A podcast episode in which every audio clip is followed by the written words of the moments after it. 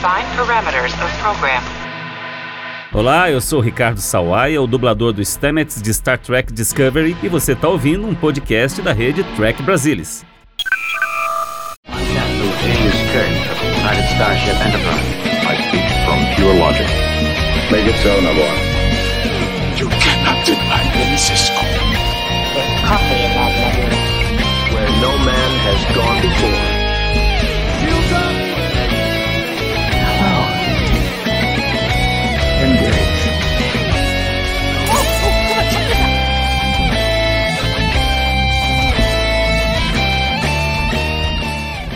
Boa noite, pessoal. Sejam bem-vindos a mais um Trek Brasilis ao vivo. Hoje nós vamos falar sobre o quarto episódio da segunda temporada de Lower Decks, Mugato Gumato. E eu tenho que dizer que o The Forest Kelly tem toda a razão. Falar Gumato é muito difícil. Não teve nenhuma vez que eu pensava no nome desse episódio e não falava Mugato Maguto. Tive que pensar muito aqui para não falar besteira. e hoje é, eu tenho uma grande responsabilidade de ser host dessa live com a presença do Salvador Nogueira, que está do outro lado da força. Seja bem-vindo, Salvador. Obrigado, Mari. É um prazer estar aqui com vocês. Como convidado, uma delícia. Obrigado. Gustavo Gobi, seja bem-vindo, Gustavo. Boa noite. Boa noite, pessoal. Prazer estar aqui com vocês para a gente falar desse episódio. Estou aqui já em clima de Star Trek Day. Já estou aqui pronto para as novidades na próxima quarta. E Maria Lúcia Hack, seja muito bem-vinda, Lúcia. Boa noite a todos. Estou muito feliz de estar aqui também, fazendo mais esse TB ao vivo, especialmente com o Salvador aqui, Gustavo, Mari, todo mundo. Bom, antes da gente começar a falar sobre o episódio, me disseram que eu tenho que fazer aqui uns jabazinhos, né? Que foi me instruído tudo aqui antes de começar. A primeira coisa é que, como quem já está assistindo com a gente desde o primeiro episódio é, do Lower a gente tem um canal do Telegram agora de notícias, do Trek Brasilis. Lá, gente, vocês podem ver toda quinta-feira, em primeira mão, as primeiras impressões do pessoal é, sobre os episódios. E você pode acessar através do link t.me barra Trek Brasilis. Tá? A outra coisa que vocês já conhecem, quem não conhece, pode ir lá no trekbrasilis.org para ver sobre a coleção do Trek Brasilis. A gente lança todo mês uma revista super especial com muita informação sobre Jornada nas Estrelas. Eu não tenho aqui o último, é a última edição, essa aqui é a penúltima. Opa, cadê minha câmera aqui? Ó, tá aqui. E a promoção é, desse mês é que se você adquirir o, o, o desse mês, que é sobre o Jornada nas Estrelas 4, a volta para casa, ou se você começar a assinar a coleção, você recebe o volume zero sobre o primeiro filme. Tá bom, pessoal? Então, deem uma olhada lá no site, se interessar. A gente sempre está gostando demais dessa coleção, é só informação bacana. O pessoal tem feito um trabalho maravilhoso, tá bom? E agora, então, a gente pode começar a falar sobre Mugato, Gumato, ou como eu carinhosamente apelidei de Maguto. Vamos primeiro, então, antes da gente começar coisas específicas, Lúcia, você quer falar um pouquinho sobre as suas primeiras impressões ou segundas impressões depois de ver o episódio algumas vezes? Muitas. Eu sempre vejo muitas, mas é, não foi meu episódio favorito dessa temporada, não. É, dos quatro que já foram dessa temporada, esse foi o menos que eu gostei menos. Eu gostei, mas não adorei. Os outros eu adorei, esse não. Achei que teve algumas coisas muito fora, fora de contexto, sei lá, não gostei. Mas é, estamos aí, vamos ver o próximo. E você, Salvador? Eu sei que pelas primeiras impressões a gente teve uma, uma impressão muito parecida desse episódio. O que, que foi para você? É, pois é, a minha grande surpresa desse episódio foi descobrir que nem todo mundo recebeu ele do mesmo jeito que eu. Porque a minha sensação inicial foi assim, poxa, que episódio agradável. E, e, e, assim, essa na primeira assistida, né? Aí eu vi a repercussão nos sites estrangeiros, as primeiras impressões do nosso pessoal e tal. Eu falei, olha, o humor dele parece não ter sido tão bem recebido. E fiquei tentando entender hoje, reassistindo para fazer o programa, por que, que isso aconteceu. E, e assim, continuo com a mesma opinião original. E a minha sensação é de que ele funcionou tão bem para mim porque as perguntas que eu estava fazendo ao longo do episódio, elas, é, elas vinham com respostas logo em seguida. Então parecia que eles estruturaram o, os setups assim e os payoffs, né? Os, as, as armações e as recompensas dessas armações de um jeito que funcionaram muito bem para mim. Ao passo que no episódio anterior, por exemplo, eu me senti muito confuso. Eu fiquei esperando uma grande revelação, uma grande reviravolta que nunca veio. Esse seguiu uma receitinha que mais ou menos assim, eu antecipava as questões um ou dois minutos e elas vinham respondidas adiante. Então achei especialmente bem estruturado. E o humor, humor é aquela coisa pessoal. Para uns vai funcionar, para outros não vai funcionar. Mas comigo funcionou. Eu achei muito engraçado o episódio todo e super gostoso, uma aventura super bacana e com aquele saborzinho de Star Trek, aquela mensagem é, né, edificante que a gente certamente vai discutir aqui ao longo do programa. E para você, Gustavo, como que foi? Um episódio ah, divertido, olha... esquisito? Não, eu fico no time da galera que se embolou de rir, assim, sabe? Eu acho que, pô, foi, teve sacadas muito interessantes. Eu acho que quem não se mijou de rir com a cena do, dos gumatos fazendo aquilo e outro assistindo, eu acho que, pô, perdeu a alma já, não tem jeito. Então eu achei um episódio muito engraçado, assim, talvez acho que um dos mais engraçados da série até agora. E eu acho que ao mesmo tempo que fez muita graça, também conseguiu aprofundar um pouco o relacionamento de alguns personagens, é, que é algo que eu não estava esperando, né? No episódio passado a gente viu é, ter um aprofundamento entre Tandy e Mariner, e nesse a gente tem mais entre Boimler e Rutherford, né? Então a gente vai vendo que nenhum episódio é meramente uma aventura isolada ou, ou algo para ser meramente engraçado, mas a gente tem aos poucos esses personagens, os protagonistas, estreitando os laços e a gente também, como espectador, estreitando os laços nossos com eles. É, eu também achei. Achei um episódio super descontraído, despretensioso. Ele não queria contar uma história muito sensacional, nada específica, mas trouxe muitos elementos divertidos que a gente ri ao longo do episódio, e, e, acho que o highlight foi, assim, a, a, a dupla Boimler e Rutherford, que a gente ainda não tinha uh, visto junto é, é, nesse, desse jeito, só os dois, e eu acho que eles brilham ao longo do episódio inteiro, desde a abertura, com eles lutando contra Mariner, até o final, com eles uh, jogando o jogo de tabuleiro com ela, né? Então a gente pode começar, então, falando sobre essa história, que é a história principal do, do, do episódio, em que os Mugatos escapam de um lugar, eles não sabem o que está acontecendo, e a Cerritos é mandada lá para fazer, é, entender o que está acontecendo, né? Os denobulanos foram atacados e eles vão lá. A Freeman já está daquele jeito, pé da vida que ela tem que ir lá, por que, que a Cerritos tem que fazer isso? Eles não têm nenhuma missão mais importante de cuidar do, do abominável Homem das Neves, né?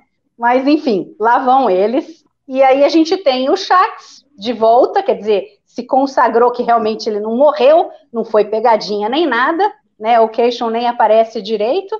Eles descem no planeta. É, a Mariner, o Rutherford e o Boiler vão vão juntos, chegam lá, encontram os ferengues, os mugatos, na realidade, são. Eles estão lá como se fosse um, um, um zoológico que eles estão presos e, e são usados para poder tirar os chifres e vender, né? E aí desenrola e, e toda aquela coisa, né? Mas é, eu acho que o mais interessante por dentro dessa história, o que eles contam por trás, é a questão da Mariner. Então, eu queria saber, isso foi super discutido, mas claro que a gente vai conversar sobre aqui, né? Que tem aquela coisa que, de repente, o barman fala para os meninos que a Mariner é, é Black Ops, ela é um agente é, especial, sessão 31, ou da, da que, que, que é, ninguém sabe, e eles vão ficando com medo dela ao longo do episódio, né? Eles acham ela, de repente, cata um tricorder com a mão, ela destrói os dois na, na luta, e, e aí eles ficam, e aí até uma hora eles acham que ela virou completamente a casaca, eles vão ter que denunciá-la, a hora que eles veem ela atacando o Shax, né, sugando o, o, o, o sangue dele. E é engraçado que eles, todas as vezes que eles mostram essas coisas bizarras que eles acham que a Mariner está fazendo, escurece, né? Não fica, não fica mais aquela cor, as cores vibrantes tal. E aí, no final, a hora que eles pegam ela ali, que eles vão dizer que o que está acontecendo com ela tal, ela disse que era uma brincadeira, que ela que inventou, que ela não é, e que era só para o pessoal ficar com medo dela, deixar ela em paz, tal, não sei o quê. Então, eu queria saber, começar com, com o Salvador. A Mariner é ou não é um Black Ops? Ou ela, ou, ou ela, ela inventou tudo como ela falou, ou ela está jogando e, e, de repente ela na realidade fez várias missões assim e ela joga agora dizendo que não é para todo mundo. Será que vai ter um payoff mais para frente ou finalizou isso essa questão nesse episódio? Está no mudo. Mudo. Alguém abriu meu microfone aqui. Que maravilha isso. Não precisa nem cuidar do microfone. Olha só, eu, eu acho assim, é, é impressionante é, que todas as informações que nós temos sobre a Mariner são originárias na própria Mariner. A gente conversando em off é, com o Carlão, é, o Carlão, por exemplo, citando, não, mas ela falou lá atrás que tinha feito Black Ops lá, ou Grey Ops, alguma coisa assim, com os Klingons e não sei o que mais, mas foi sempre ela. E ela é a originária do rumor aqui também. Então, assim, se existe um fundo de verdade nisso, nós não sabemos. Eu imagino que possa existir um fundo de verdade, mas não que ela seja realmente alguém implantada na Cerritos para fazer Black Ops. Eu acho que ela pode, em algum momento, ter tido uma missão. Ela tem um, um passado aí super complexo, nebuloso e cheio de é, locais onde ela esteve. Teve na Deep Space Nine, serviu na Quito, serviu na Atlantis, que a gente descobriu a história da Atlantis agora. É, então, assim, ela teve vários postos anteriores e pode ter alguma coisa que entregue. Mas eu acho esse um ótimo exemplo de por que, que esse episódio funcionou melhor comigo. Porque, assim, começa essa história de que ela é Black Ops, uma oficial treinada, que o treinamento é ativado quando ela tá sob perigo e não sei o quê. Aquele clichêzão do cara do bar que eu não consigo deixar de rir toda vez que dá um sombreado na cara dele, aquele tom assim, tirando sarro dessa, dessas cenas típicas que fazem em filmes sérios. E assim, a expectativa é não, não é possível. Não, não é possível. Isso não, isso não pode ser verdade. Isso não pode ser verdade. Isso não pode ser verdade. Até que vem o payoff no episódio e fala: não, isso não é verdade, fique tranquilo. Foi o que eu fiquei esperando no episódio anterior o tempo inteiro sobre o Shax. Não, eles não vão ressuscitar o Shax assim. Não vai ficar sem nada, não vai ficar sem nada. E ficou sem nada. Então, esse para mim funcionou melhor porque respondeu à expectativa. E eu acho que é, foi muito bom para Mariner e para o resto da, do, dos, dos, subalternos aí, dos lower deckers, é, que esse episódio tenha acontecido. Primeiro, porque joga um pouco de luz, sem realmente jogar luz sobre o passado dela, mas joga bastante luz sobre a personalidade dela. É alguém que tenta manter as pessoas à distância, né? Isso fica muito claro, ela plantando o próprio rumor para ninguém se, se misturar com ela. E ao mesmo tempo deu uma valorizada enorme nos outros nos outros personagens, né? Principalmente o Boiler e o Rutherford. E, e acho que a, a, mensagem fica explícita no final do episódio que ela fala: ó, oh, vocês vocês também chutam bundas como eu, só que cada um do seu jeito. Mostra que todos eles têm incríveis qualidades, co é, colaboram para ser uma equipe coesa e cada um tem o seu forte. No começo da série, a gente tinha a preocupação que a Mariner de repente virasse: ah, ela é a melhor de tudo em tudo e ela vai sempre se sobrepor aos outros personagens. Isso ficou muito é, claro que não é o caso nesse episódio aí, que a gente vê que o Rutherford e o Boimler é que salvam o dia. E ao mesmo tempo ajuda a explicar um pouquinho do passado da Mariner. Agora, se ela fez alguma Black Ops no passado, acho que tá para o futuro responder ainda. É possível que sim, mas acho que ela não tá lá, tipo, uma espiã da sessão 31 na Cerritos. E você, Gustavo, o que, que você acha? Ah, eu, particularmente, no início do episódio, eu tava levando na brincadeira, né? Só que teve determinado momento que eu, eu entrei, eu entrei na, na, narrativa. Eu confesso que eu fui pego achando que, pô, será que eles vão revelar? Assim, não achei que iam revelar a Mariner como, ah, meu Deus, ela é uma Black Ops o tempo todo e ela é uma vilã, sei lá, ela, né, existia todo um plano por trás. Isso não é a cara de Lower Decks. Mas eu achei que eles iam dar uma aprofundada no passado dela, entendeu? Eu, eu, eu comprei a narrativa nesse sentido. Mas eu acho que fica muito claro, assim, que o que o episódio faz é, criar uma mitologia por trás da Mariner para enaltecer, ao fim, os personagens do, do Boiler e do Rutherford.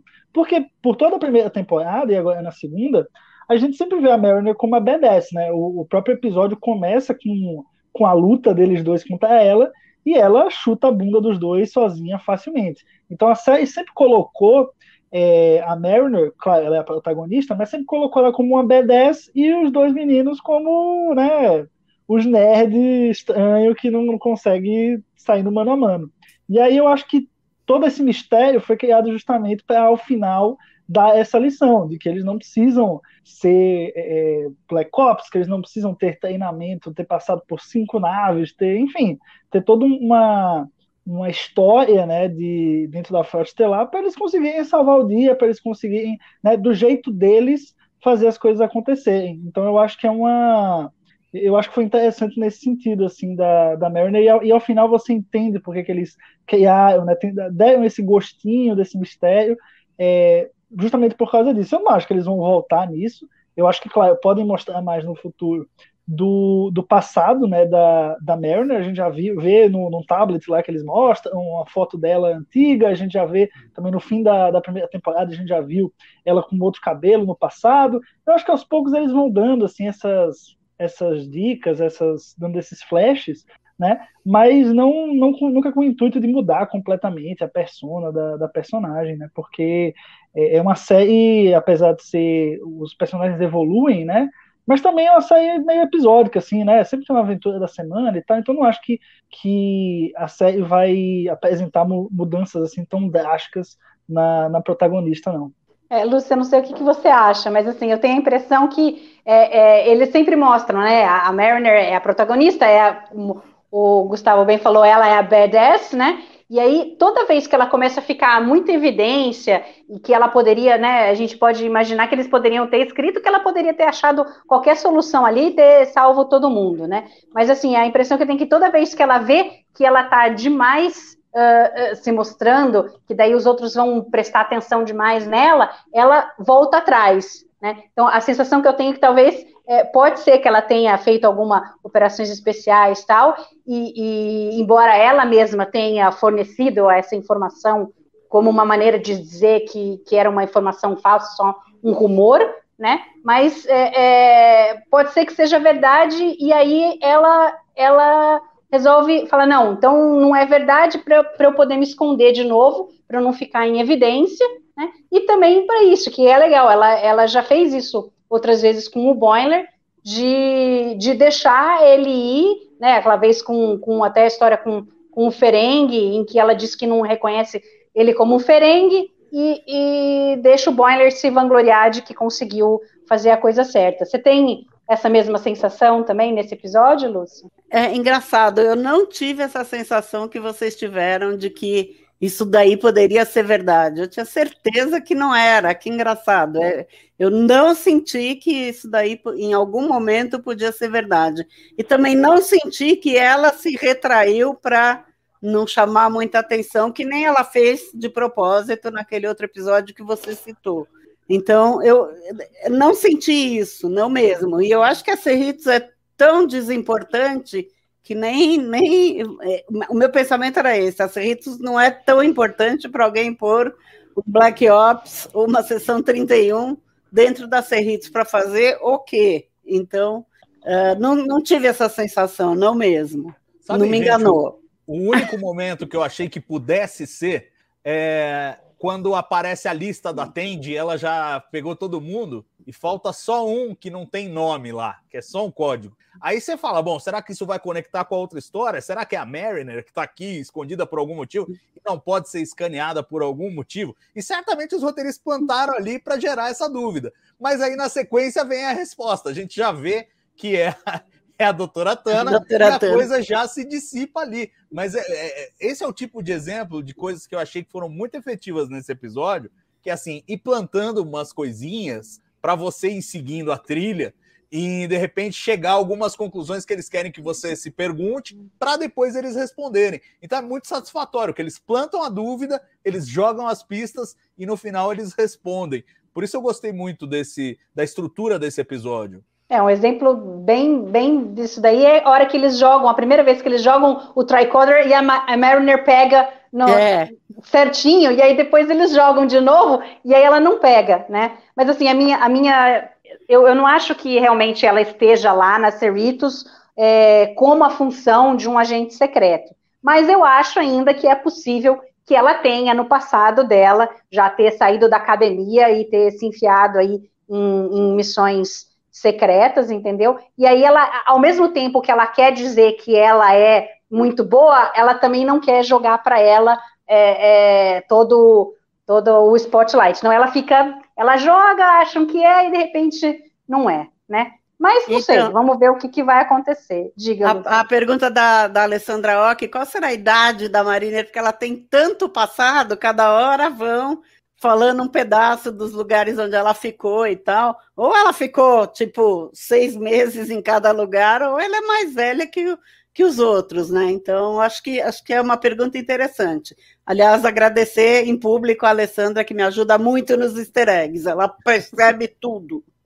Boa, Alessandra. Não, o que a gente pode ver é que naquele episódio em que vai a capitã amiga da, da Mariner da academia, se- eu não sei quanto tempo, eu não sei se a gente tem uma noção de quanto tempo, em média, os personagens que saem da academia se tornam capitães, né? Então, se a amiga dela conseguiu e era esperado que ela seria, dá mais ou menos para a gente ter uma ideia da, da idade dela, né? Talvez realmente Uhum. ela, ela não seja tão nova quanto, quanto parece, né? É, ou ela teve, ela tem um perfil, uma personalidade tão forte, vamos dizer assim, tão excêntrica, tão, né, ela não gosta muito de seguir regras, então ela teve que passar por diversas naves e aí por conta disso ela adquiriu uma experiência, né, uma vivência que geralmente você olha ali, Tandy, Rutherford e Boiler, eles parecem estar na primeira nave ali da, da carreira deles, né, dentro da frota. Então é, é diferente isso, entendeu? Eu acho que é mais pela vivência do que pela pela idade, é, assim falando, né, por, por si só. Eu acho que tem a vivência mesmo. É, eu, eu acho que são as duas coisas, Gus. Eu acho que tem a vivência, claro, é, obviamente ela viveu muito mais e ela vive sendo rebaixada, o que mostra que né, o fato dessa amiga e o fato de que ela vive sendo rebaixada, tem um histórico de rebaixamento, mostra que ela tem mais vivência, mas também mais idade. Né, para ela ter tido tempo de ser É. promovida e rebaixada tantas vezes. Então eu, eu, eu acho que é um misto. Sei lá, se eu tivesse que chutar, acho que ela é três, quatro anos, talvez, mais Mas velha é. do, que os, do que os demais. Uhum. Aí agora vamos falar sobre os ferengues. Temos os ferengues, que são muito parecidos com os ferengues logo no início da nova geração. Né? Até queria que a Lúcia comentasse um pouco, porque é uma, é uma das, das referências que a gente tem e que é interessante que, que o Mike Mar Mar consegue fazer, é, que ele traz essas coisas das outras séries. Então, em TNG, a gente tem lá no The Last Outpost os ferengues que tinham o chicote e tal, e a gente tem os ferengues como referência lá é, de Deep Space Nine, o Quark, que é muito mais um, um cara muito mais engajado em fazer, fazer trocas e ganhar dinheiro e tal. E, e então é interessante que eles jogam e eles brincam dentro do próprio episódio sobre isso, quando a Mariner diz, né, que, que ele até cita, né, fala, ah, não, no, no último posto avançado, e aí fica perguntando para eles se eles não conhecem o, o, o Quark. O que, que, você achou disso, Lúcia? Eu, eu achei absolutamente perfeito, quer dizer, ele, no, os ferengues que estão lá com os mugatos, gumatos, agora é importante dizer que agora é canon, então você pode chamar eles do que você quiser, viu, Mari? Mas uh, aqueles que estão lá são iguaizinhos aos interesseiros uh, rabugentos que eram no, no começo, nesse, nesse episódio especialmente do The Last Outpost. E uh, depois, de propósito, eu acho, a Mariner pergunta: então, vocês não acham? O que, que vocês estão fazendo aqui e tal? Ela cita o nome do episódio, que eu acho genial, e fala: vocês conhecem o Quark? Tipo assim, o Quark é completamente diferente, não é nada disso, fala sério. Então, eu achei, eu achei bem, bem interessante, bem interessante mesmo. Tá tudo descrito lá nos easter eggs, que já saíram, hein, gente? Eu vou fazer propaganda também. Pode fazer. Gustavo, e, e, você? Porque a gente tem Ferengue apareceu, tem o Telarita, o carinha lá que aparece em, por algum tempinho rapidamente com o Boiler e o Rutherford. Depois tem os deno, Denobulianos no começo. Que, é, como que você vê isso? Porque a gente é uma coisa que a gente não está acostumada, né, nos episódios e que Lordex proporciona isso, da gente ver todas essas raças aparecendo uh, sempre em Lordex.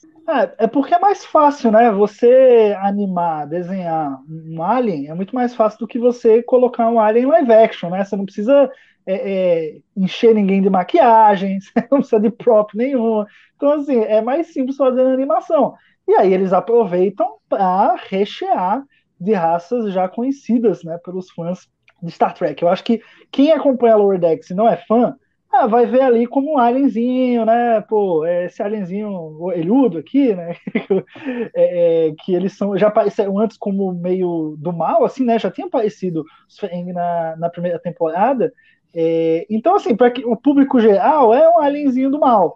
Mas pra gente que é fã, ah, pô, são os Ferengi, a gente, tá, a gente sabe o que esperar meio deles. Eu acho que o episódio, a, a volta é, do episódio, o jeito que Boiler e Rutherford conseguem mudar a mentalidade dos caras. Quer dizer, mudar não, né? Porque eles, eles convencem os Feeng a, a soltarem os amigos e, enfim, preservarem os Gumatos, é, porque seria mais lucrativo no, no, longo prazo. Então eles acabam convencendo aí. Então os Feeng não deixam de ser pilantra, né? Eles continuam pensando só no próprio umbigo.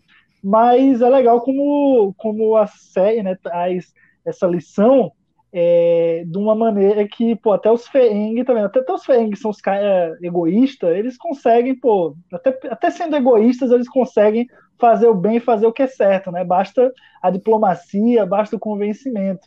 É, então eu achei bem legal como eles, eles deram essa faceta para os Feeng, que ao mesmo tempo é, respeitam o que foi construído sobre eles, né, na, no canon de Star Trek, mas que mostra que, pô, dá, dá para ter um, um, ponto em comum e dá para conciliar e dá para ter diplomacia até com Feeng, que a gente sempre achou que fosse pilantra safado, né? Então eu acho que esse é o grande, a grande lição do, do episódio. E você esperava isso, Salvador? A hora que eles entram com aquela bazuca lá e de repente ilumina uma apresentação em PowerPoint. O que você achou? Não, genial. Primeiro que é a bazuca do Arena, né? É a bazuca que o Kirk faz para matar Kirk. o Gorn.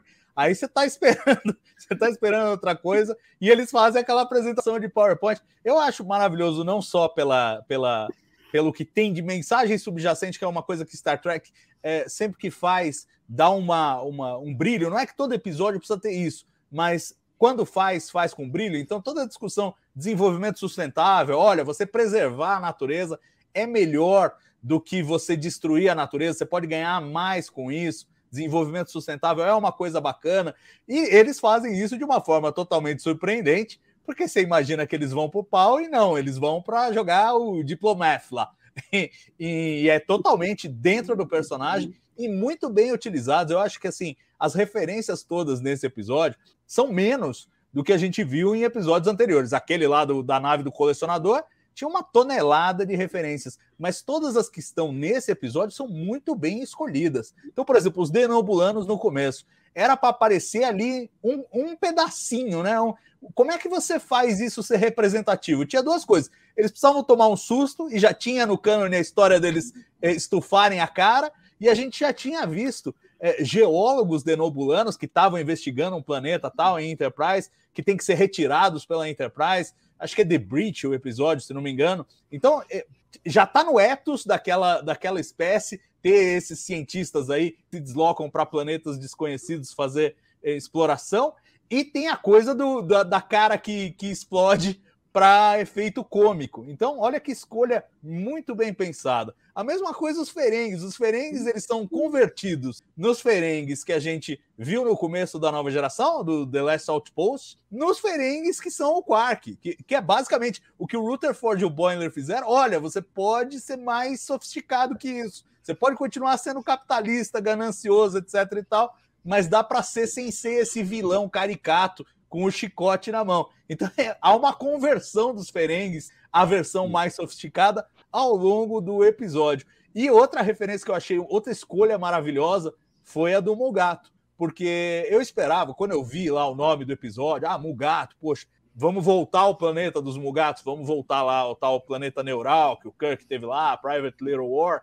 E eles souberam tirar isso de contexto, tirar esse pedaço e botar numa outra história que faz todo sentido. Tipo, o pessoal contrabandeando animal silvestre, coisa que a gente vê na, na, na vida real aí, né? Ainda mais aqui no Brasil, que a gente está familiarizado com as questões da Amazônia, as questões ambientais, essa coisa de tráfico de animais silvestres e aí é, exploração dos animais, às vezes levando à extinção. É, é, é uma trama muito real e muito apropriada, e é um jeito de você usar o Mugato sem trazer toda a bagagem, né? O planeta dele, a situação dele. Quando eu vi, eu falei, ah, eles vão fazer uma coisa de segundo contato naquele planeta. E aí foi feito de uma forma totalmente surpreendente e ao mesmo tempo muito apropriada. Então, as escolhas das referências nesses nesse episódio em particular me encantaram, porque não são muitas, mas são muito apropriadas. Perfeito. Aí agora, sobre os mugatos, eu queria saber o que vocês acharam, porque eu passei mal de rir a hora que os dois se escondem e os mugatos começam a casalar, e não bastasse isso, aparece o outro para olhar. Cara, assim, é, é porque é, é, é uma coisa que, que, que é muito engraçada, mas é, é, tão fora de Star Trek que a gente não consegue imaginar isso num, num episódio normal de qualquer série, né? Vamos voltar agora, Salvador. O que, que você achou deles fazerem isso? É, é, assim, é, tem que ter coragem, né? Se a gente for pensar. Tem, tem. E é nessas horas que eles falam: olha, nós somos uma comédia adulta. para já tirar da reta. Mas eu fiquei impressionado, e assim, depois de assistir, eu, eu achei tudo maravilhoso. Eu acho absolutamente encantador. Quem vê chimpanzé em zoológico sabe o que são esses bichos, que estão bem perto da gente evolutivamente. Então, se você vai ter um, um, macacão alienígena, você não vai esperar um comportamento muito diferente desse. Essa é apenas natural. Né? E, e aí é, é, é, a gente que é, acostumou a ver uma coisa mais puritana é, em Star Trek que estranha um pouco, mas eu acho, do ponto de vista de vida selvagem, absolutamente natural tudo que a gente viu. E aí, o que eu fui perceber, depois que eu vi que o pessoal se incomodou, na segunda, na segunda passada do episódio, eu vi como eles são discretos, na verdade. Fica tudo subentendido. Você sabe que eles estão transando porque tem um, um, um, ritmo e o Boiler fala. Mas você não vê nada assim muito explícito. Aí você tem o outro voyeur que também tem uma postura que comunica para quem entende o que está sendo comunicado. Para quem não entende, a, a, a, maldade muitas vezes está na nossa, cabeça. E outros pontos que eu achei que foram é, criticados foram, é, além desse lance dos mugatos, teve o fato de que o, o mugato comeu a cabeça do coitado do Telarita. e o, e, e o comendo bosta. Foram as duas coisas que chocaram, né? E em todas essas cenas, se você reassistir, você vai ver que a ação em si não é representada em tela. Ela acontece só na nossa cabeça. Então, tipo, quando o Shax mete o dedão lá e você vê que ele vai comer, corta e a gente vê a cara dos outros reagindo. Ah, mas a gente não vê a ação. A mesma coisa acontece quando o Telarita perde a cabeça. Piting, eu acho o nome dele. Você só vê depois que já arrancou a cabeça e o corpo tá, tá sem cabeça. Você não vê o ato do Mugato comendo. E a mesma coisa nessa do, do, do acasalamento dos mugatos. Você também não vê, fica tudo subentendido e a, e a sacanagem está mais na cabeça de quem assiste do que em tela. Eu acho que tudo isso é muito apropriado, muito apropriado. Você pode falar dessas coisas, você pode mostrar essas coisas, são absolutamente consistentes com o universo, com o que se espera, mas ainda assim tem uma certa delicadeza. Eu acho que eu, eu gostei de como tudo foi feito e eu dou risada de tudo. Eu acho que tem que entender também uma coisa que o Leandro vinha falando aqui muito: é que animação você tem que ter um exagero para passar a mensagem, porque os traços são mais simples, a ação é mais simples. Então tudo tem que ser meio exagerado. O, o Mugato matar o cara é arrancar a cabeça dele mesmo e voar sangue para todo lado. É, o, a, o pessoal lutando ambojitsu tem que sair sangue, tem que por quê? Porque senão a gente não consegue perceber. Os traços são muito simples. Tanto que você vê depois o Boiler e o Rutherford na, na, no, no Ten Forward lá deles, o equivalente, o bar panorâmico lá da Cerritos, eles estão com uns band-aid, velho, que não tem em Star Trek, mas é a forma de comunicar. Olha, eles estão super machucados. E, e tem que ter esse exagero. Tudo isso tá com o cuidado de não mostrar as ações críticas, e eu acho as piadas todas muito boas. Então, eu sei que o humor é cada um, cada um, mas para mim, olha, foi tudo, todas essas partes mais gráficas, eles controlaram direitinho até onde podiam ir, e eu acho que do ponto de vista de história faz todo sentido. E eles nem fazem um muito furor, né? Porque o, o Boiler e o Rutherford estão vivendo aquilo ali dentro, dentro do, do, do tronco. Do, do, tronco, é. E aí eles comentam tudo, e a hora que eles saem, acaba. Eles saem como se fosse uma coisa normal. Aconteceu, pronto, acabou, passou, né? E você, Gustavo, o que, que você achou? Olha, eu particularmente estava longe de esperar essa. Né, estava aqui assistindo tranquilamente Lower Decks, mais uma quinta-feira bela, né? Uma série de família, tranquilo, vendo na televisão de casa, quando de repente tem dois macacão se pegando, pô. Eu falei, caraca, bicho, que, que tá acontecendo aqui? Mas eu acho que o, o humor, a graça da coisa, não tá nem pela surpresa. Eu, eu acho que. Eu, eu não sei, sinceramente, porque assim, Lower Decks, eu acho que já deixou bem claro que é uma série que não vai estar tá sempre presa a exatamente tudo que já foi feito em Star Trek. Né? A gente nunca teve uma cena de sexo ou uma sugestão de sexo de dois mugatos aí, é, ou gumatos é, em outra aparição. É, e eu acho que, pô, é o que é essa que pode fazer isso, né? Não tem nenhuma outra que possa, assim, nenhuma outra que tem essa, essa veia mais cômica e também né, nenhuma série live action vai gastar é, com CGI para emular dois macacões gigantes transando. Eu não acho que seria uma decisão muito acertada pensando nos orçamentos das séries live action.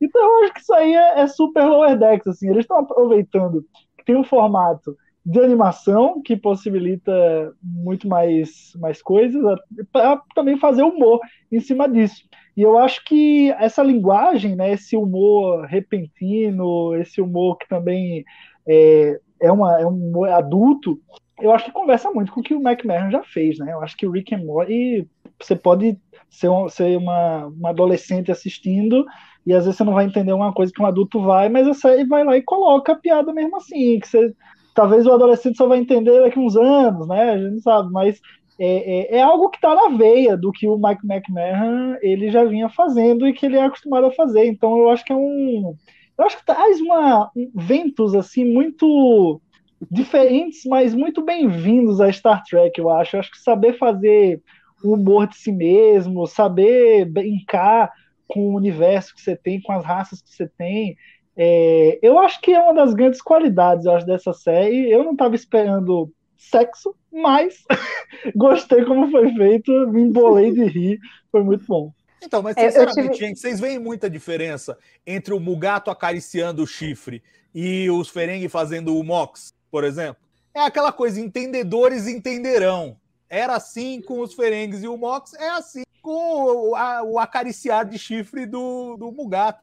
Eu acho que está tudo dentro do contexto. A gente já teve algumas coisas. Por exemplo, a gente viu a, a Lirel e o, o era o Tyler já, aquela altura, né? Era o Vok que virou Tyler. A gente já viu uma cena de sexo é, entre eles. Agora a gente viu uma coisa que é muito mais inofensiva do que a cena da Lirel, eu acho. Muito menos sugestiva. Tipo, ah, eles estão lá fazendo. E aí o tronco tá chacoalhando. E é isso. E quem entender, entendeu. Quem não entender, não entendeu. É que nós somos todos adultos aqui, todos nós entendemos. Mas há quem não entenda. E aí eu acho inteligente como eles estão deixando, como sempre Star Trek fez, e assim, a cada época atualizando. Então, por exemplo, na série clássica, era o Kirk levantando da cama e pondo a bota. Tinha a mulherzinha deitada lá e ele estava pondo a bota. Fica sugerido tudo que aconteceu no intervalo, né? Aí vai evoluindo. É, a nova geração de Space Nine tem o lance do Mox, dos Ferengi, já tem uma coisa um pouco mais sugestiva. E agora também fazendo essa, essa progressão, né? Vamos combinar, o pessoal passando gel lá em Enterprise não era também nada inofensivo, né? Então, assim, a coisa foi progredindo, acho que, de novo, eu acho que é puritanismo. Quem se incomodou com as é, piadas é puritanismo, cara. Eu, eu sou puritana, que... pronto. eu ia perguntar, ô Lúcia, eu você acha que. Eu sou velha. Você acha, você acha um que essa cena, que essa cena do, do, do Mugato e, e, e, a cena, porque eu, eu, eu faço um paralelo, essa cena e a cena do, do, do banheiro coletivo me trouxe a mesma surpresa, porque são duas coisas que a gente não espera ver em jornada. Você teve essa mesma sensação, Lúcia? O banheiro coletivo não me incomodou em nada, a cena de sexo não me incomodou em nada, a cena do voyeur me incomodou. Não, acho que não tem nada a ver, nada a ver. Então, segundo o Salvador, eu sou puritana. Não, eu sou muito mais velha que todos vocês. Então, uh, é uma coisa que eu não estou acostumada. Eu li muito que isso é muito Rick and Morty. Eu nunca assisti Rick and Morty, então não sei uh, se isso pode ser, né? O Gustavo até falou. Mas essa cena me incomodou. Essa cena me incomodou. E o, outra que o, que o Salvador uh, citou, que foi a, a, violência naquela luta no ambush lá, Uh, eu achei uma violência totalmente desnecessária, achei muito violento demais. Então, eu, então eu isso, é. isso, isso, me incomodou. Eu, por isso que eu falei que eu não, que eu não gostei muito é, eu não sei uh, se é desse jeito... episódio porque me incomodou. É eu não, sei, não, claro, e eu acho que é natural. Cada um vai ter um threshold para cada. O, o Heitor estava lembrando aí da Doutora Crusher também com o Fantasminha da Vela. Também teve umas cenas meio estranhas lá. Verdade. Então, assim, é, Star Trek tem as suas, as suas doses. Agora, essa do, do Ambodice, eu achei muito engraçado o Shax entrando. Shax, pelo amor de Deus! Não, não, não, eu, eu tô adiantado, vocês têm mais 10 minutos. Não, é eu gostei também, mas eu acho que excessivo. Ela não, não, quebrar é o cotonete e atirar na mão dele. É, então, mas se não tivesse essa violência excessiva, não tinha graça a piada na sequência. A piada é. só faz sentido, tipo, eles estão sendo massacrados, eles não vão viver mais 10 minutos. Deixa cá, não, divirtam-se aí, vocês têm mais 10 minutos. É, eu, não, eu acho que no Dex, eles dão um recado dessa, desse teor na primeira cena, né, da série quando a Mariner pega um, um Batlet e enfia na perna do Boiler, na abertura da série, você já vê ali que é, não, não é um humor tão tradicional assim. É um humor que vai, às vezes, apelar para violência, brincar com sexo. É, é um pouco humor um pouco mais é, explícito, uma coisa mais adulta, vamos dizer assim. É, que é uma outra linguagem, é uma outra linguagem. Eu estava falando dessa questão do, dos gatos, é, como diferente do que foi feito em outras séries, porque nas outras séries, nenhum deles, nenhuma das outras oportunidades que nós tivemos sexo, é, foi, foi levado para um teor cômico, entendeu? Então eu acho que essa é a grande diferença. É, o que não me incomoda, mas é uma questão de linguagem. Eu acho que assim, quem está vindo é, para Lower Decks via Rick and Morty vai super gostar e vai criar esse link com Rick and Morty na hora, porque é uma série que é assim é, e as outras séries do McNair também. É, mas, claro, quem está vendo por Star Trek vai ter um momento que vai estranhar mais. Assim como tem uns momentos assim que eu acho que são muito, muito Star Trek e pouco comédia, sabe? É, é eu acho que a série tem momentos que pende mais para um lado, né? Por causa do, do fã que veio por uma via, depois pende mais para o outro por causa do, do fã que veio por outra via. E tá tudo bem. A, a, a, a Gabriela falou que eu vou ter uma síncope se assistir Rick e Morty. Vai. Por isso vai, que eu não comentar. assisto. Vai, Por isso que eu não assisto. que, assim... Não, se eu for assistir Rick e Morty sabendo que é assim, eu não vou ficar chocada. É que Star Trek para mim não é assim, por isso Exato. que eu fiquei chocada. Essa é a diferença. É, Mas não tenho nenhuma vontade de assistir Rick e Morty, ainda mais agora, Gabriela. Pode não, ficar Morty... tranquila que eu não vou ter uma síncope. Rick e Morty, ele, ele se despe de qualquer preceito ético que possa nortear Star Trek. É uma coisa totalmente nihilista, totalmente. E assim, muito mais violenta. Eu acho que o, o cara que sai de Rick and Morty e chega em Lower Decks fala, ah, isso aqui é light. light. E o cara que sai de Star Trek e chega em Lower Decks fala, nossa, isso aqui é hard. Então, assim, depende muito de onde você vem. Mas o Lower Decks está no meio do caminho entre Rick and Morty e Star Trek live action dos anos 90. É, só, só para fechar isso daí do, do Ambo Jutsu, o que é engraçado é que eles batem na Mariner e, e ficam achando que estão arrasando, né? E aí você sabe que eles vão se ferrar, porque a hora que ela levanta e dá aquele sorrisinho, você sabe que acabou ali, né? Não, e é totalmente é dentro da personagem, que a gente já viu na, na história da Vindicta, que ela é uma doida varrida, ela é meio psicopata. Então, tipo, nossa, agora vocês mexeram comigo. Eu achei totalmente dentro do personagem, totalmente adequado. Aí, essa é a história que passa praticamente o episódio todo. Aí a gente tem uma história B pequenininha aí, da Tende, com, com a doutora Tana, né, que não, não é nada assim Muito, achei, achei a parte fraca do episódio, digamos assim. Embora seja engraçadinho, não é, é, o final, assim, só, digamos, né? O, o payoff da história uh, dela, né? Gustavo, você quer falar um pouco? Quer dizer, a, a, a, a atende tá lá, ela quer atender alguém ali, e aí não deixam, e, e acho que a Tana quer dar alguma coisa para ela fazer, para ver se ela dá uma coisa, e mesmo não acreditando que ela vai fazer, dá a lista para ela fazer um scanner dos, dos daqueles pacientes que fugiram do, do coisa anual, né? Que você tem que ir lá e fazer tal, e, e ela vai lá escanear todo mundo. O que, que, que você achou dessa parte da história? É, eu acho que a Tandy, ela tem um pouco de boring, assim, no sentido de que ela quer mostrar serviço, ela né, tem, tem esse apego pela, pela Estelar. A gente já viu no episódio passado que ela também tem uma, uma questão dela superar o estigma que existe da, da raça dela. Né? Então ela quer mostrar serviço, ela quer fazer acontecer é, é, mostrar que ela é capaz. Então, quando você tem nesse episódio agora um paciente, né, que é dela, e aí aparecem outro, outras duas pessoas para cuidar do paciente, pô, entra na frente dela, fala, pô, esse paciente é meu, pô, como assim? Ela, ela, quer, ela quer servir, né? Ela quer mostrar. É, e aí eu acho que essa, essa dinâmica dela com a Tana, é, eu, eu não achei tão tão, como você falou assim, tão descartável não, assim, a parte foi só uma, foi só para fazer graça. Eu acho, eu, eu acho que tem essa relação das duas ainda tem mais coisa a mostrar, tanto pelo lado da Tandy, que é uma que eu falei, né, que tem todo esse background a ser mostrado e que ainda foi, né, a gente só arranhou a superfície, como também da Tana, que é uma personagem secundária que eu acho que também merece um certo aprofundamento por ser uma raça que mal foi vista dentro do canon de Star Trek. Então, eu achei muito legal. Eu gosto muito da, da dinâmica assim das duas. Acho que essa aventura deu uma deu um que a mais assim. Eu não sei se é algo estritamente pessoal, porque eu gosto muito das duas personagens, é, mas eu, eu, curti essa dinâmica e, e, curti o fato da, da Tana ah, não, não preciso disso aí, pô, eu sou a médica-chefe, né, pô, por que, que, eu, por que, que eu tenho que me submeter a um negócio desse? É, e mesmo assim atende, vai atrás e tal. Eu acho que, que isso talvez não reverbere agora, mas eu acho que no futuro pode ter alguma algo assim, tipo a, a, a tende ascendendo dentro da, da Cerritos, enfim.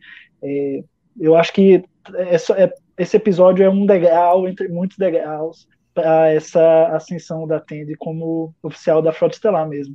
Você, Lucia, você esperava que, que, Você tinha alguma ideia de quem seria aquele último paciente? Porque chega uma hora que a lista começa a diminuir e aí você vê lá que é um número, não é um nome, né? Você, você, você começou a fechar alguma coisa, imaginar o que, que poderia ser isso? Eu não pensei, eu acho que foi tão rápido, porque logo depois que ela fala, pof, aparece o número que é a doutora. Mas a parte final, a doutora fugindo, eu achei muito engraçado, porque é bem comportamento de gato mesmo, né?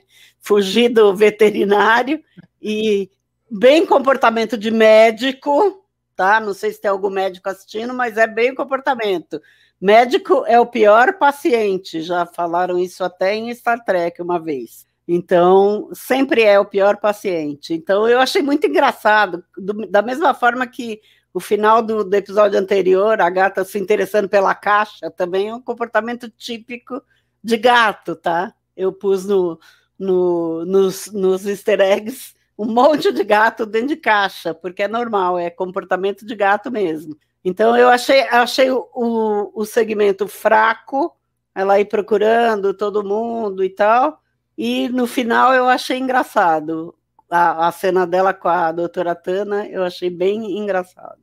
É, eu não sei, sei o que você achou, Salvador, mas assim, ele, ele, ele realmente, ele parece ser uma história, que é uma história mais simples, que a gente não dá tanta importância, mas talvez ela traga duas coisas importantes aí, né? A primeira que o Gustavo falou é que é o comportamento da Tende, que ela quer agradar todo mundo, tal, e fazer, e, e, e a doutora Tana não esperava que ela fosse tão com afinco atrás de toda a lista e conseguir. E a outra coisa é que nesses dois últimos episódios, a gente está é, vendo mais o desenvolvimento da doutora Tana que a gente não tinha visto até agora. Né? Esses uhum. dois últimos foram um salto aí no desenvolvimento dela e, e, e mostrando esse lado, lado gato dela. O que, que você é. achou, Salvador? Não, eu, eu acho assim, tem algumas, algumas tramas, e essa é uma que eu considero, que assim, a gente pode até procurar desenvolvimento de personagem, alguma coisa, mas é, é majoritariamente alívio cômico. Eu acho que dá alguma coisa para para Tende fazer, porque afinal de contas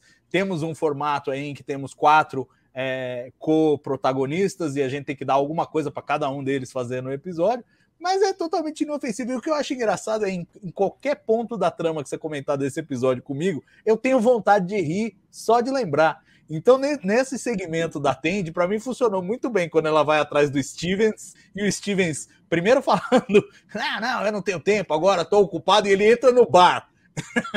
Aí ele entra no bar, tá dando em cima da moça lá.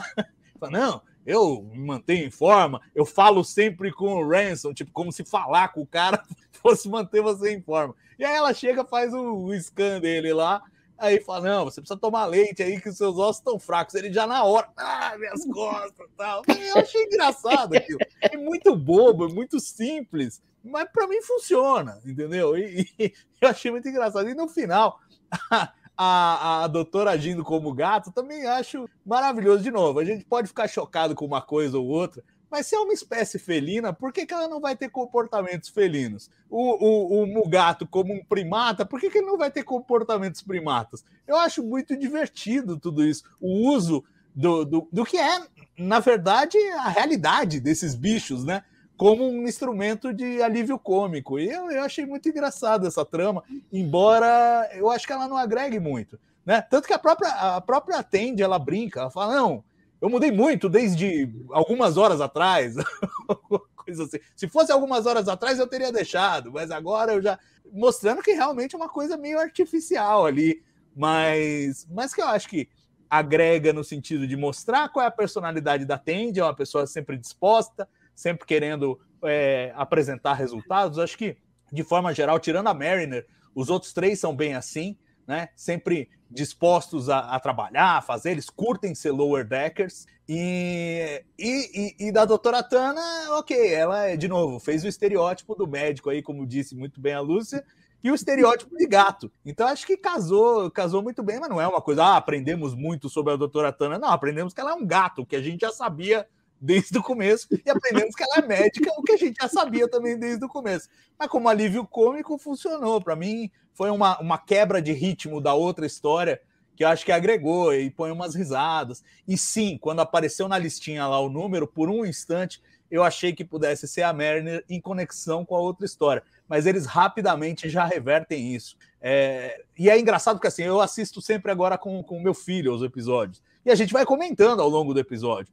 Então deu tempo de comentar isso. Ah, será que é a Mariner? Né? E, e, no começo do episódio ele falou: não, imagina que esse negócio da Mariner é tudo mentira. tal. Então é legal ver como ele está recebendo e, e, fazer esse joguinho para já ir fazendo a leitura do episódio conforme ele vai se desenrolando. Por um instante nos perguntamos quem era aquele número, mas na sequência já revela lá. Ela olha no, no painel na parede, já vê que é o número da própria médica e revela tudo. E eu acho que como alívio cômico funcionou, mas não adianta querer ficar lendo muito em cima dessa história, que eu acho que ela não tem muito a entregar, não. Ah, é só talvez o choque maior, porque o episódio anterior foi muito focado na Tandy, a gente teve um grande desenvolvimento do personagem, da relação dela com, com a Mariner, e de repente nesse a gente sente falta de ver mais coisas dela, né? Mas claro, uhum. não dá para ter o tempo inteiro de todo mundo, né? Acho que esse episódio foi muito focado na, na relação do Boiler e do Rutherford, e acho que eles foram muito felizes com, com essa junção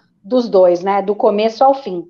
É, a gente se pode até... tirar, se eu quisesse tirar alguma coisinha da Tandy, assim, é, é, é, a determinação dela, porque a ponto de quebrar o osso, ter uma fratura exposta lá, só para pegar o, o, a, a medição da, da doutora, é que ela está disposta realmente a tudo. Então, isso, isso acho que a gente pode tirar da, da, da, da, postura dela. Mas é, eu acho que às vezes a gente espera demais, espera errado, espera que Lower Decks entregue uma Deep Space Nine para nós. Não vai. Lower Decks é Lower Decks. O, a coisa meio que reseta no fim do episódio, como disse o Gustavo. Então não dá para os personagens mudarem muito a latitude daquilo que eles fazem episódio a episódio. Uhum. muito bom. Então falamos sobre o episódio inteiro. Acho que a gente pode fazer agora os nossos momentos, né? Vamos começar com o mais engraçado, o cérebro de Spock.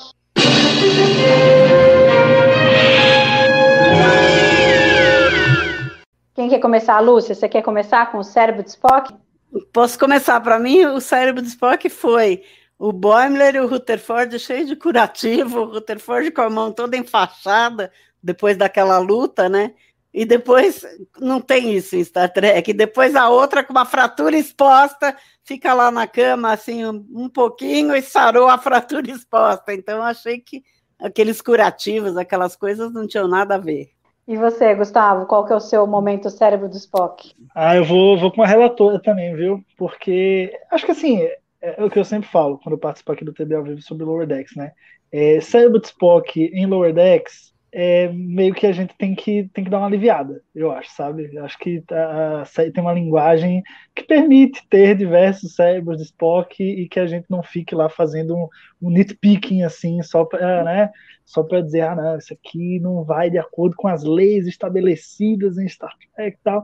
Eu acho que a, uma das graças da série é justamente não ligar para algumas coisas pré-estabelecidas.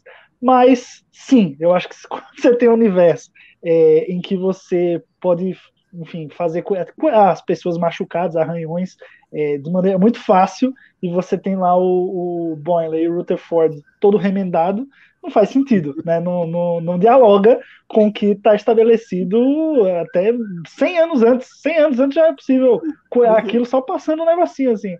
Então, é, peca aí, peca aí. Mas, assim, é, é um pecado per, claramente facilmente perdoável. e você, Salvador? Ah, eu acho que eu vou com a segunda vez que o Shax come bosta, porque a primeira vez, além dela ser mais discreta, é tipo, os caras estão procurando lá o Mugato. Então, sei lá, o cara sabe seguir, e ele é durão, para ele não tem tempo ruim, tudo é tudo em nome da missão. Agora, a segunda vez tem uma trilha de bosta levando para os Mugatos. E a Mariner fala: você não precisa de nós sabemos que estamos no caminho. Aí, a, a Mariner fala isso, né? É, ela fala, não precisa, a gente sabe precisa. está no caminho. É uma trilha de bosta, você vê uma trilha de esterco de mugato, e mesmo assim, e você não vê, você nunca vê. Reparem isso quando assistirem. Você nunca vê o ato em si, você não vê ele colocando o dedo na boca. Você vê no máximo a língua dele para fora e o dedo na frente da cara. Aí corta para outra, outra cena e fica subentendido. Em todos os, os, momentos mais críticos são assim, inclusive palavrões em Lower Decks, que a gente já viu ser usado aí em Picard, Discovery, estão lá também, mas eles são blipados e é, é humor mesmo, não é nem que ia pegar alguma coisa falar fucking, por exemplo, mas é tem um blip. Então é, é sempre é, é, a estética de Lower Decks. Eles deixam a sua cabeça trabalhar para eles todas essas sujeiras. Eles não mostram, eles cortam na hora H e o seu cérebro preenche o resto. Mas a segunda vez que o Shax comeu bosta foi demais para mim. É, eu, eu, eu vou, vou contigo também. Eu acho que para mim essa foi o cérebro do Spock. Porque eu acho que os, os, machucados, eu acho que é interessante porque eles querem mostrar os dois derrotados ali, foram destruídos pela, pela Mariner e agora estão jogando o joguinho de tabuleiro. Né? Acho que tem um impacto maior. O Shax comendo bosta ali, às vezes fica uma coisa meio desproposital, talvez assim, não precisasse ter, né? Algo que não precisasse ter. Então, esse seria o meu cérebro de Spock também. Agora vamos no carimbo do Gene.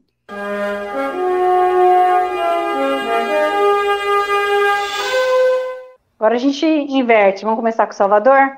Pô, esse eu acho muito fácil, que eu acho que a mensagem ambientalista do final, a coisa que você pode conciliar o interesse de um e de outro e, e fazer uma reserva, eu acho que, além de ser uma grande sacada, é uma coisa que fala muito dos nossos dias, nós aqui uhum. no Brasil estamos vivenciando isso dia a dia, com essa coisa da destruição indiscriminada da Amazônia e, e a incompreensão de que a gente pode sim, explorar a Amazônia, ganhar mais com a Amazônia, mantendo ela em pé, do que devastando e destruindo e queimando tudo. Então, acho que assim, é super atual, é super afinada e é muito bem sacada, é muito bem sacada, porque tem aquele contraste. Eles aparecem com o canhão do Kirk e aí, de repente, não, é um PowerPoint. Eu gostei demais. E, e ali eu acho que é, é onde, onde a, a, série ressoa como Star Trek clássico mesmo, né? Tipo, a gente não resolve na porrada, a gente resolve na argumentação. E para mim, para mim é o carimbo do Gene ali. Gustavo, e você?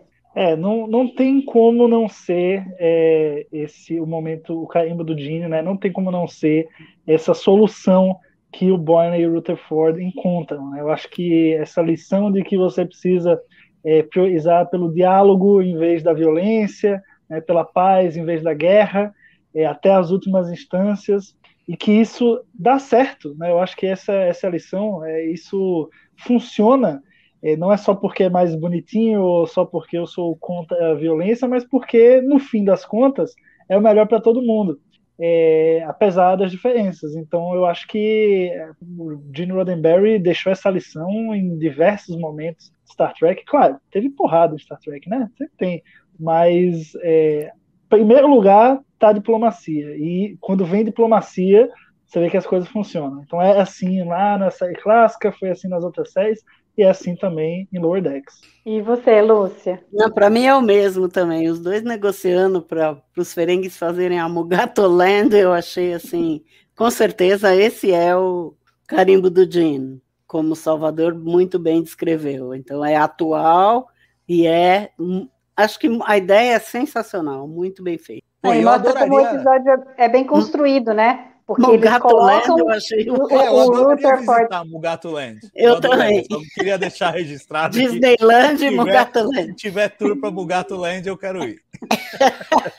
Não, e eles construíram desde, desde o início, né? Porque se, se fosse para Mariner salvar a coisa, é, não seria o perfil dela ter esse tipo de, de, de reação de, da maneira como ela lidaria. Então ficou perfeito ali com o Rutherford e o, e o Boiler né? E, e, e, eles já mostram desde o início, né? Quer dizer, quando eles estão ali jogando, é, é, eles, o negócio deles não é, não é os, ganhar, eles não estão competindo um com o outro, no fim eles estão satisfeitos em, em, em, em, perderem e dessa forma eles chegam à conclusão que os dois ganharam fazendo, né? E aí a mesma coisa que acontece ali, quer dizer, é, é legal que os ferengues podem fazer uma coisa, podem continuar ganhando dinheiro, mais do que eles estavam ganhando, e os mugatos não precisam sofrer para isso, não precisam morrer, não precisam uhum. perder o chifre, né? Então fica uma coisa uh, bem interessante. Agora vamos no último momento, o chip de emoção.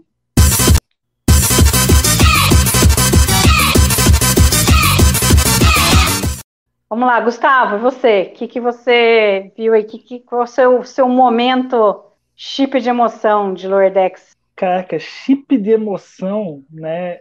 É, é, vamos lá, o momento de chip de emoção sempre foi aquele momento né, que deixa a gente é, emocionado, com vontade né, de chorar, ou com alguma coisa assim muito tocante, muito profunda, coisa que é meio difícil ter em Lower Decks, mas nesse episódio tão, né, tão visceral, vamos dizer assim, né? Então eu, eu, vou mudar um pouco. Acho que nesse caso o chip de emoção tem que trazer uma outra emoção aí. E eu acho que eu acho que o, o, os bugatos fazendo aquilo, eu acho que pode despertar nas pessoas emoções das mais diversas. Então, esse vai ser o meu voto aí. Eu vou dar, vou driblar o momento de emoção e essa vai ser a, esse meu momento. pô, chorar com esse episódio não tem como, pô, chorei de rir. É essa emoção que, que gera em mim. E você, Lúcia?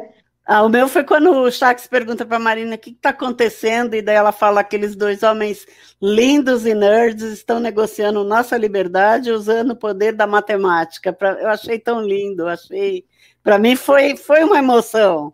Quer dizer, aquele jogo diplomat, né, diplomacia com matemática é muito bem bolado e essa frase me pegou. Eu achei assim fantástico. Nossa, tô super Para mim era, para mim esse é o momento, é aquele hero moment, né? É. Com o sabor de Lower Deck, você nunca vai chegar às lágrimas, não é? Aquele colapso emocional, mas esse é o momento do tipo, olha, olha como esses caras estão vencendo a situação. Uhum. E, e, eu acho que é um, foi uma sublinhada muito legal da solução do episódio e também foi o, o momento que eu escolheria para o chip de emoção. É, para mim não, não, não, não é um momento emocio, emocionante do episódio em si, mas é uma coisa que me afeta, que eu adoro jogo de tabuleiro, sou viciado em jogo tabuleiro, tenho trocentos jogos aqui em casa, mais de 300, jogo de monte. Então, ver isso ali, é, é, especialmente a cena final dos três jogando,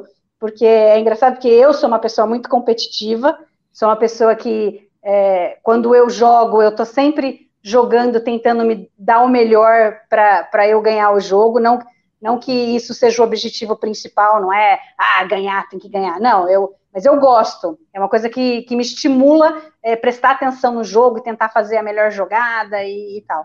Né? Eu gosto disso. E aí é, é muito legal no final, porque o, o Rutherford e o Boiler têm, têm um perfil de que eles estão ali só se divertindo, e aí eu me identifico muito com a Mariner, porque daí ela chega e ela tá arrasando com os dois, mesmo sem saber o que ela tá fazendo, mas ela tá é, é o perfil dela, né? Quer dizer, ela, ela, ela não vai ali só jogar por jogar, ela, ela vai, vai querer fazer o melhor, ela quer fazer o melhor, ela quer ganhar, né? Então, esse, esse foi o momento, para mim, que, que mais me tocou desse episódio. Né? Então, acho que agora a gente está chegando no final, falamos bastante, uma hora já de live. Gostaria que cada um de vocês aí desse as suas considerações finais ou fizesse algum jabá especial. Cada um de vocês tem um jabá especial para falar, falar, com certeza. Lúcia, quer começar? É, o meu, com certeza, é o meu jabá é os easter eggs. Esse daí não deu muito trabalho, não. Fiz só 31 figuras. Aquele do museu que, que o Salvador falou, eu fiz 85 figuras. Foi uma loucura aquilo lá. E o, Mike McMahon deu uma entrevista e falou que vem coisas iguais àquele por aí, então vai ser um trabalho daqueles, mas eu gosto, eu me divirto. Cada um que eu vejo, eu dou risada de novo do episódio, então é divertido. Boa noite a todos, foi um prazer participar dessa live, foi bem divertida. Gustavo. Bom, eu, já que é para fazer jabá, né? Eu, na, na verdade, na verdade, verdadeira, não é nem para eu estar aqui, porque eu toda semana estou comentando os episódios de, Lower Decks no Black Alert, né? Toda quinta-feira o episódio sai, eu assisto, gravo, edito, já está no ar aqui no YouTube do TB e nos agregadores de podcast, né? Então eu sempre, ao máximo, tento fazer com que o quarteto aqui do TB ao vivo não tenha eu, porque eu já dei muito da minha opinião lá, né? Mas fica aí o convite, quem assiste o episódio, né, tá em cima, é fã hardcore de Star Trek, tá em cima, sempre vendo episódio, sempre na quinta-feira, se liga porque já tem no, no, no, na noite da quinta tem sempre lá o, o Black Alert comentando o episódio. É, e aí o Salvador tem que fazer um jabá. Quarta-feira, né, Salvador? Vou deixar para você fazer. Exatamente, eu vou fazer o jabá. O é jabá. Um jabá. O jabá. É o jabá. Porque, pessoal, quarta-feira agora, a partir de nove e meia da noite, aqui, horário de Brasília, a gente vai começar um pouquinho, nove e quinze da noite. É, vamos acompanhar junto o Star Trek Day, o dia de Star Trek. O que é isso? 8 de setembro, aniversário de Star Trek, nesse ano comemorando 55 anos de Star Trek, e a, a, a CBS Studios, Paramount Plus prepararam uma super programação que vai ser transmitida ao vivo no StarTrek.com e vai trazer aí painéis de todas as novas séries, painéis de série legado, painéis sobre, é, sobre a influência do Gene Roddenberry, que também está fazendo 100 anos do seu nascimento neste ano. Então, assim, uma grande programação, cerca de três horas de programação, em que a gente provavelmente vai ter trailers das novas temporadas, o, o aguardadíssimo trailer de Strange New Worlds, a série do Capitão Pike. Vai ter tanta coisa bacana. A gente não sabe exatamente o que, mas só pelo que já foi divulgado agora, por exemplo, Rainha Borg em Picard. Pô, eu apostaria que o novo trailer vai mostrar a Rainha Borg. Divulgaram isso essa semana, já é um aperitivo. Vai vir muita coisa boa e você vai poder acompanhar ao vivo aqui com a gente num TB ao vivo especial que a gente vai fazer na quarta-feira a partir de 9h15, mais ou menos. A gente bate um papo, fala um pouco de expectativas e vamos acompanhar juntos. A ideia é você ter duas telas. Uma você vai assistir o StarTrek.com e a outra você vai acompanhar a gente. É como se estivesse numa sala, todos nós juntos, assistindo e acompanhando esse evento que certamente será histórico. A gente nunca teve tantas séries de Star Trek em produção simultaneamente e vai ter muita novidade vindo por aí. Então conto com a sua companhia, vai ser muito bacana nesta quarta-feira. Se o mundo não acabar aqui no Brasil na terça, na quarta a gente vai se encontrar para fazer isso, tá bom? Eu gostaria de agradecer muito Lúcia, Gustavo, Salvador, por vocês terem participado aqui com a gente, pessoal que assistiu. E gostaria de fazer um convite para vocês irem também nas nossas redes sociais. Gustavo cuida do Instagram, é o arroba Trek Brasilis. Tá a gente tem a página aqui. do Facebook, também arroba Trek Brasilis. É, no Twitter tem o Lorca's Tribe e, e, o, e o Tribble, aliás, Lorca's Tribble, meu meu inglês nórdico super bonito. e no Twitter também, arroba Trek Brasilis. E tem todos os podcasts da rede, convidá-los para vocês ouvirem. A gente está subindo pouco a pouco todos no YouTube, mas vocês encontram nos agregadores. A gente tem o Conversa de Bar Panorâmico, tem a Barba do Hiker, tem o Black Alert, tem o Cérebro do Spock, o Café com Janeway e o Segundas Impressões. Então, vocês podem ouvir aí sobre todas essas séries. A gente ainda está preparando para séries que estão faltando, mas é que é tanta coisa que a gente não está conseguindo é, dar conta de, de fazer tudo ao mesmo tempo, ainda que nós estamos na quarta semana consecutiva de um, sei lá, cento e cacetadas semanas de live aos domingos. E com isso, muito obrigada, boa noite e até a próxima.